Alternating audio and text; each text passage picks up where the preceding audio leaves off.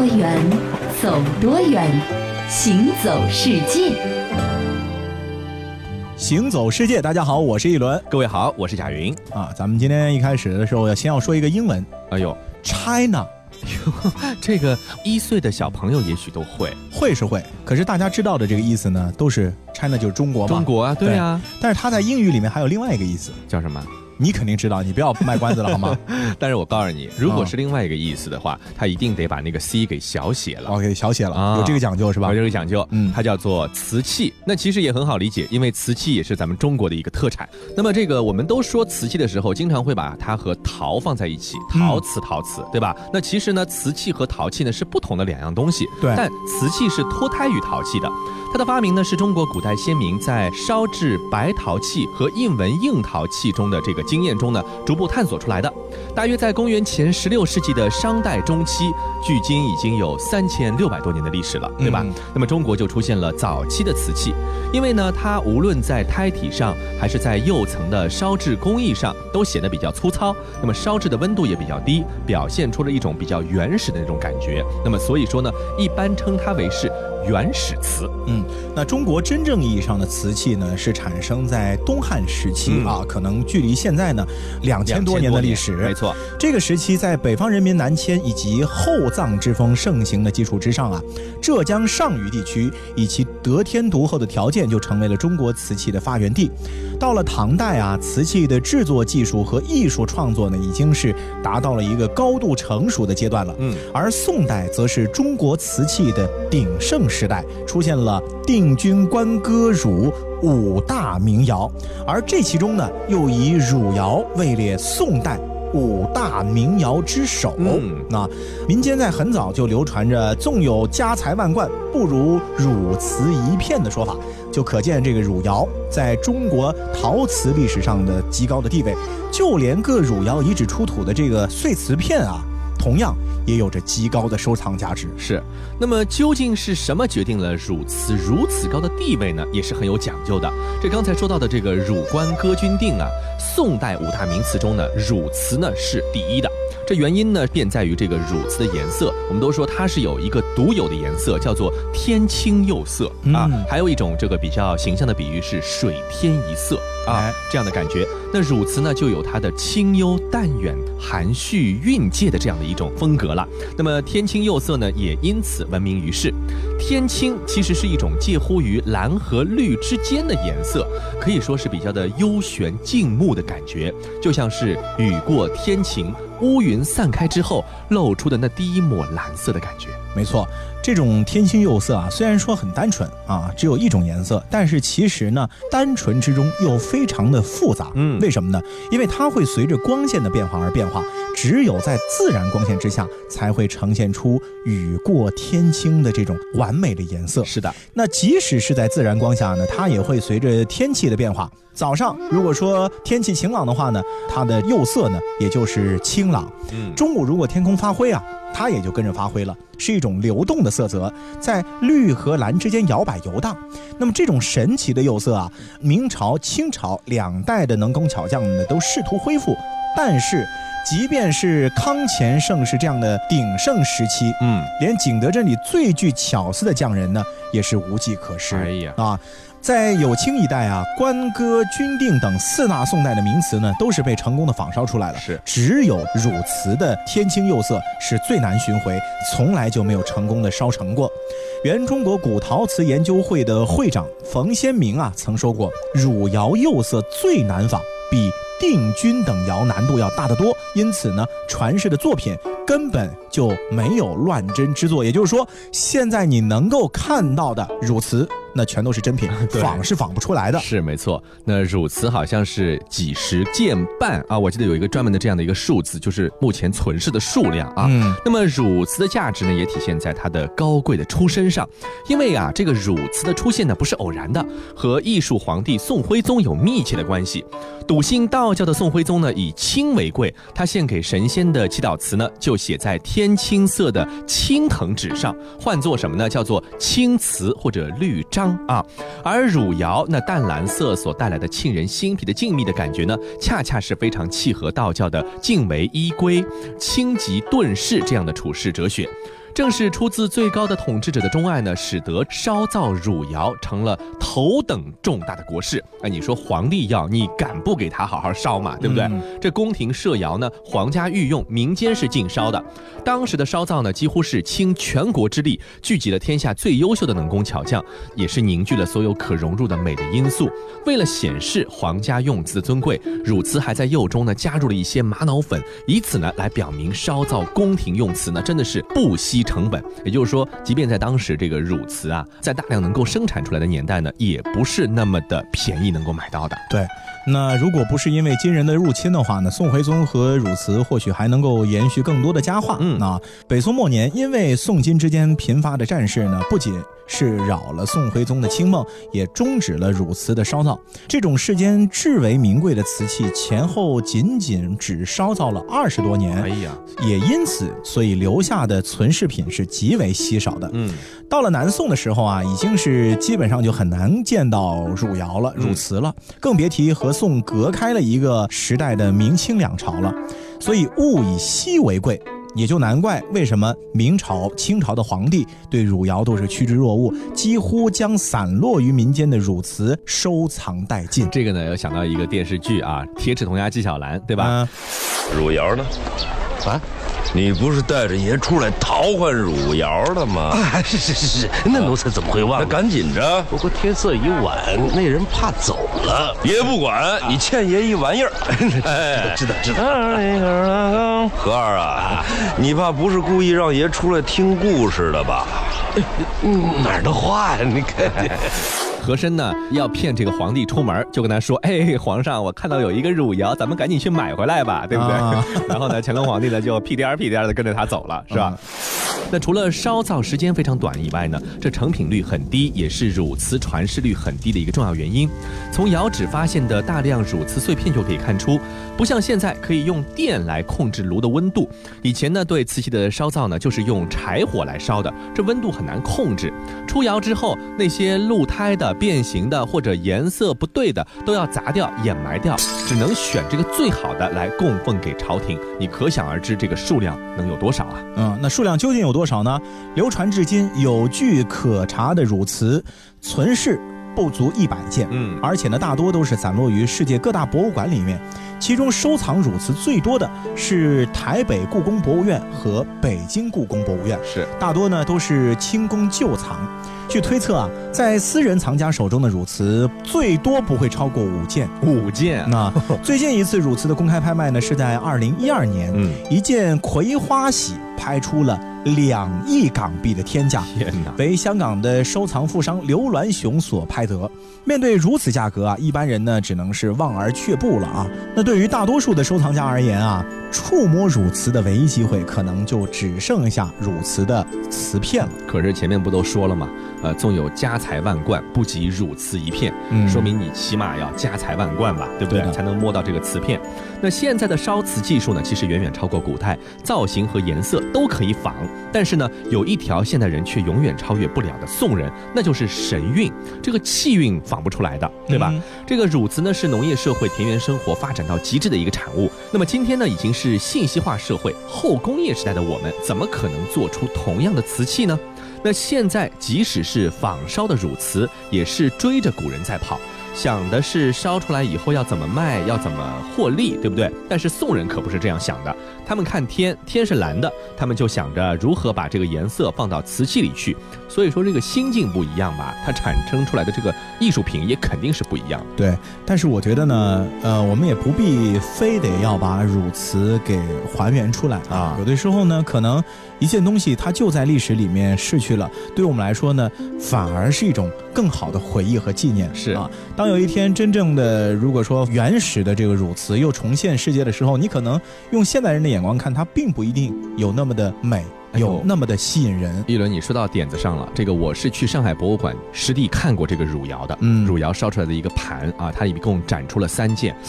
其实它非常非常的不起眼，对啊，在我看来也很朴素。那就在于这个很多的瓷器中的这么三件藏品，但是可是我一看到它的这个上面的标签写着这个汝瓷以后呢，你会对它产生一种由心底而生的这种敬畏感，嗯因为你知道它很少，它也很难得。那我有一次在这个茶叶店买茶具的时候呢，我就买了一个仿汝瓷颜色的这个杯子，我觉得也挺好的，对吧？对而且呢，泡的时间长，它也有开片的这个纹路在里头。嗯我觉得如果说在你的心中，在生活中有这么一个念想的话，也挺美的吧？没错，而且想象的空间是无限的。是。可能在想象的世界里面，汝瓷才会呈现出它最为完美的那个模样出来。嗯。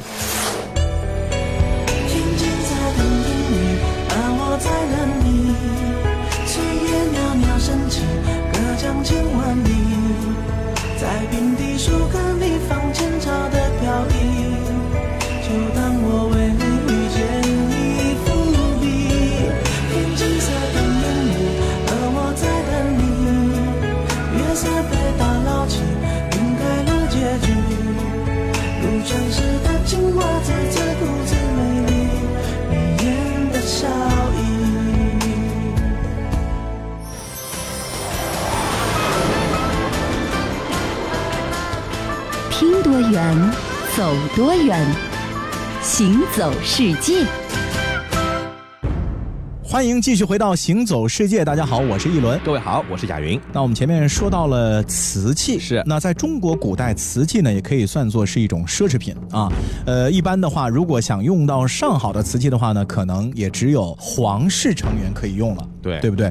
那说到皇帝啊，这个词儿啊，离咱们现在中国人的生活是已经很远了。嗯从上个世纪初，封建帝制清王朝被辛亥革命推翻了之后呢，封建帝制呢也就彻底的从中国离开了。是，往日皇帝的这个神圣显赫的权威呢，也已经是成为了过眼云烟了。嗯啊，不过呀，虽然说皇帝呢已经是走下了神坛，成为了历史了，但是古代皇帝们的生活呢，却依然是为我们现代人所津津乐道的，也就难怪会有那么多的电视剧去描写皇帝的生活，去描写后宫，去描写皇宫，可能也就是因为咱们对于古代皇帝的生活还是有着很多的好奇的。是的，啊，那太久远的历史呢，多多少少都有一些杜撰的成分。今天啊，我们就拿距离我们最近的清朝来说事儿，呃，来说一说清朝皇帝的一天。嗯，给皇额娘请安。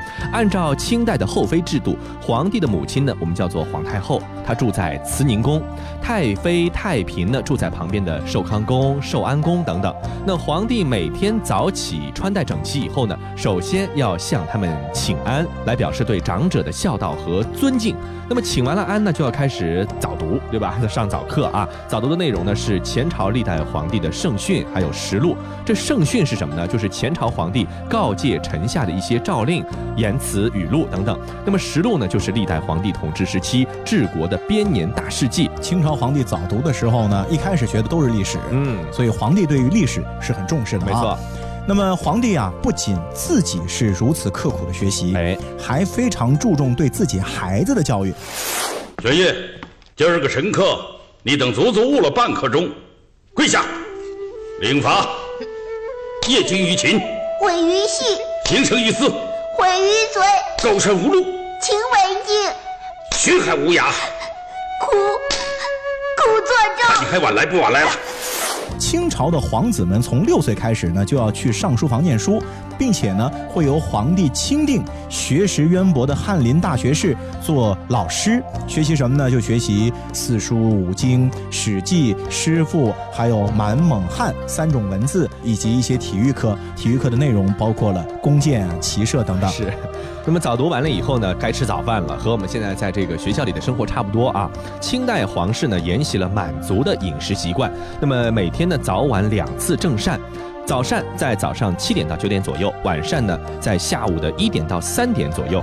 两次正膳之后呢，每晚要进一次晚点。这个晚点呢就不是正儿八经的一顿饭了，是小吃啊。嗯如果临时需要饮食呢，呃皇帝有这个特权，我随时想吃了，我就御膳房传膳就可以了，对，不过说到这个吃饭啊，皇上吃饭和咱们普通人是完全不同的不。一样。可能一般人会觉得说，皇帝天天吃的这花样那么多，一定那是非常非常让人人愉悦的、让人满足的。对呀但其实啊，咱们说完之后，你可能就会觉得皇帝吃饭真还不如咱们普通人家。为什么啊？为什么呢？因为每次到了吃饭的时候啊，这个先是要由太监在传膳地点呢放好膳桌，就是这个吃饭用的桌子。餐桌那啊其他的太监呢，在放好餐桌之后，会迅速的运来饭菜，按照规定摆放。摆放完了之后呢，先得由伺候你吃饭的这个太监去看一看每道菜里面的这个小银牌子啊变不变色，测毒啊，测毒，再要尝一尝。除了这个银牌不变色之外，你吃下去也得没事儿。对你吃下去要是挂了，这事儿就出大了。哎是那皇上，微臣觉得这马蹄羹有问题，微求慎重，请皇上传常膳的公公来一同分辨。小瞎子，奴才在。回禀皇上，这马蹄羹无毒，只是掺了些木薯粉。那只有这样确定没有问题呢，皇帝才可以拿起筷子。嗯所以你看到这儿为止啊，这皇帝吃饭首先得有耐心，对啊，急不得，即便你再饿是吧，你也得等太监吃完。是啊，因为皇帝的饭菜啊，其实种类是很多的。那么服侍的这个太监呢，要不断的给皇帝转动盘子，让皇帝每道菜都要吃一吃。那如果皇帝喜欢吃哪一道菜呢？太监也不能够允许他总是吃那道菜 啊。为什么呢？因为啊，这样的话呢，容易让别人知道皇帝的爱好、喜好、哦啊，就容易在菜里面下毒了。哎呦哎，这个所以说你看皇帝吃饭挺苦的，先是得等很久，等完了之后呢，你还得所有的菜都吃一遍。啊你喜欢吃什么呢？也不能多吃；不喜欢吃什么呢？也不能不吃。所以这其实吃饭对于皇帝来说，真不是一件特别享受的事儿。而且我觉得对于皇帝来说，吃饭还真的是提心吊胆的一件事儿，对吧？嗯还得不断的防着暗藏的冷箭啊。嗯，那么早饭之后，九点到十一点呢是皇帝的工作时间。那工作的内容呢，通常又分为两类，一个是御门听政，一个是日常办公。皇上驾到！五万岁，万岁，万万岁众爱卿平身。谢先来说说这个玉门听政啊，这有些像我们在影视剧中看到的一个上朝，对吧？这个清朝的初期规定，皇帝呢是逢五视朝，也就是不是每天都上朝的啊。嗯其实政务繁忙的顺治、康熙帝呢，哎，他们是几乎每天听政的。玉门听政的时间呢，大多在黎明时分，地点呢就是在这个乾清门。皇帝的很多重大决策呢，都是在玉门听政的时候做出来的。比如说，这康熙十二年讨伐吴三桂叛乱的决策，康熙二十四年、二十五年反击沙俄侵略中国的雅克萨战役的决策等等。不过说到玉门听政啊，嗯是在一个室外的广场上面，是，所以说啊，挺考验大家的耐力的。是啊，冬练三九，夏练练三伏你没点耐性，要是倒地了，那可不好。皇帝他有个龙椅，他是坐在那儿，他挺舒服的。是下面的官员呢就挺惨的了，啊！完蛋了啊所以这玉门听政呢，不能天天来，大家吃不消。除了玉门听政之外呢，皇帝的日常办公啊就简单一些了。那日常办公呢，主要是召见大臣，还有引荐官员啊，这是皇帝日常的另外一项政务活动。那大臣如果需要当面见皇帝的话呢，这皇帝不是你随便见的，哎是啊，你得先准备。怎么准备呢？就是在皇帝用早饭的时候啊，把写有官员姓名。籍贯以及出身的这个红头牌啊哎，红头牌呢一般只有王公贝勒能用，是或者是绿头牌呢，就是普通官员用。嗯那呈交给皇帝，恩准之后方可觐见。引荐之后呢，皇帝将面试的意见呢朱批，也就是红色的毛笔啊，嗯写在引荐折上面啊。可见皇帝每天几乎都要做考官、做 HR 来面试，也挺繁琐的。有的时候呢，就是写这个什么朕知道了，对吧？嗯？对，特别像清朝的康熙、雍正、乾隆皇帝啊，批奏折可以说是孜孜不倦，常常是工作到深夜。朱批奏折上百字啊，也是屡见不鲜的。勤政啊，哎，就所以啊，你看你每天批奏折，咱们就算他批五十份，如果一份你写一百个字，你想五十份是多少个千字五千个字，哎呦那你合一个月的话，你一本小说就出来了。所以这以前啊，皇帝批奏折，我觉得就跟咱们考试一样，是你这天天做文科考试卷子，你这手真是也受不了。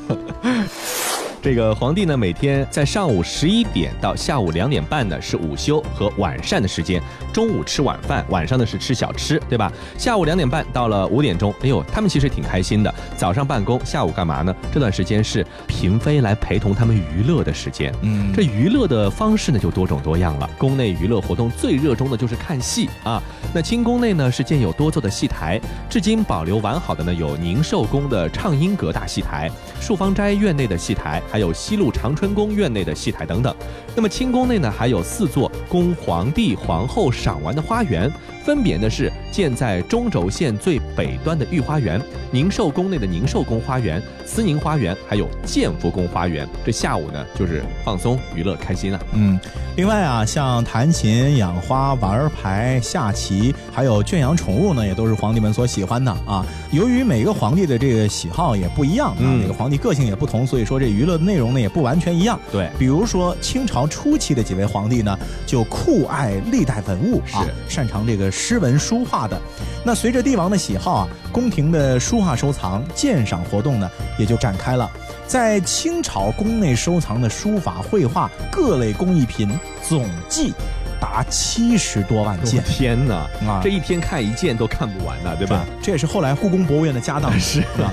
那特别是清朝的乾隆皇帝啊，号称十全皇帝，对啊，样样都行，就没有他不行的啊活得也长，卖相也好，自己写了一万多首诗，哎，一万多首诗。诗啊，虽然说流传至今的没多少，是吧？但是呢，乾隆皇帝还是啊非常的有鉴赏能力的。嗯，他最欣赏的三件书法呢，分别是近代的书法家王羲之的这个《快雪时晴帖》，还有王献之的《中秋贴》和王洵的《博远贴》。嗯，在养心殿的西暖阁呢，建立了一个三希堂，专门用来收藏和自己一个人欣赏。那么，对于宋元明的善本图书呢，也集中收藏于乾清宫东侧的昭仁殿，并题名为《天禄琳琅》。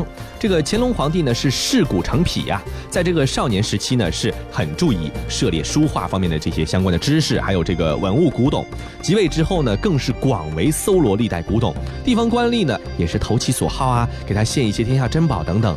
他在鉴赏、考证文玩之后呢，更对所存的书画、珍玩古董呢一一详加鉴别，挑选非常好的这些呢荟萃成编。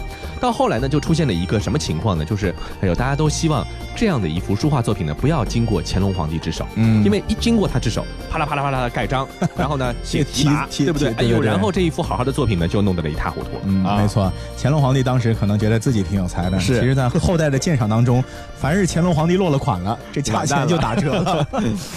啊，那皇帝在忙活了一天之后啊，在晚上呢，通常都得吃一顿小吃的，哎呦啊不吃呢是受不住的。之后的晚上七点到九点呢，就是皇帝的礼佛书经的时间了。嗯在皇帝起居的地方呢，都几乎设有小佛堂，是为皇帝每晚进行佛事所专门设置的。是皇帝每天啊早晚都会进佛堂捻香，每月初一还要读佛经，并且到各处佛像之前啊捻香祭拜。那在佛事之后呢，稍事休息，洗个澡。那么打经了以后呢，就到了就寝的时间。按照皇室的家规啊，皇帝年满十五岁大婚典礼之后呢，哎，这新婚夫妻只在坤宁宫的东暖阁洞房共居三天，然后就各自回到寝宫去居住了啊，不住在一块儿了。皇帝平时呢不能到嫔妃的宫里过夜，他如果要哪位嫔妃侍寝呢，就由皇帝在晚膳的时候，啊，这就是翻牌子了，对吧？臣妾不敢揣测圣意，还是请皇上翻牌子吧。请皇上翻牌子。其实正规的牌子呢是一种竹制的签牌儿，上端呢是染成了这个绿色，所以也有叫绿头牌的，对吧？那么书写某某后妃的姓名，然后翻完牌子呢，把这个翻牌子的人呢召到皇帝的寝宫里。恭喜沈贵人，今天晚上皇上翻的是贵人您的牌子。这些新进宫的小主里，皇上的恩宠，您是头一个。多谢公公。谢奴才做什么？小主啊，你还不赶紧拾掇拾掇，预备着伺候圣驾呀？那被赵信的嫔妃呢，当晚呢就不再回到自己的寝宫了，也不能整夜和皇帝共寝，就在寝宫的东西两旁的围房暂住。哎，你看看这个规矩，其实也挺麻烦的，对不对？一个晚上得换好几个床。是啊，是啊。这个皇帝入寝的时候呢，除了随侍太监之外呢，其他人是不能靠近的。所以整整的从早到晚的皇帝的其实对我来说，我感觉就是被规矩束缚的一天。是，其实我觉得太过的格式化了，有点感觉皇帝就像一个被人牵着线的木偶。是啊，让你干嘛你就得干嘛，对，是吧？你连晚上睡觉吧，你也不能想怎么睡就怎么睡啊，还得按照规矩来。哎，所以说其实皇帝还真的不容易。那以上呢就是清朝皇帝普通的一天了，一年三百六十五天如此循环往复，也难怪中国古代啊。平均寿命最短的职业就是皇帝，能活过六十岁的皇帝就已经很少了，活过七十的更不多，是八十以上的就这么凤毛麟角的几个，没错，好多的皇帝都在十几、二十、三十夭折年纪就去了。我觉得这跟他们天天生活太过规律，心情郁闷有很大关系。我觉得这个心理压力也真的是很大。你看啊，这个皇帝的一天，他得有多少双眼睛给盯着，对不对？这一点私人的空间、自由的空间都没有。还是说到康熙王朝，皇祖母去世之。之前，他就希望自己能够独处一会儿。我这辈子呀，从来没一个人待着。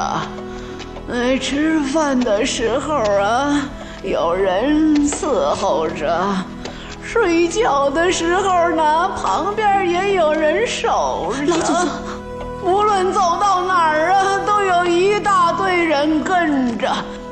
呃，就连做梦啊。这都不是我自个儿的梦啊！嗯，老祖宗，您这是母仪天下呀！哎，是啊，母仪天下。可是天就是天，我就是我。哎，我呀，想让你们所有的人都给我出去，把这个宫门呢，全都给我关上。好啦，那今天的节目到这里就和各位说再见了。我是一轮，我是贾云，感谢您的收听啊，我们下期节目再见啦！一叩首，再叩首，三叩首，请。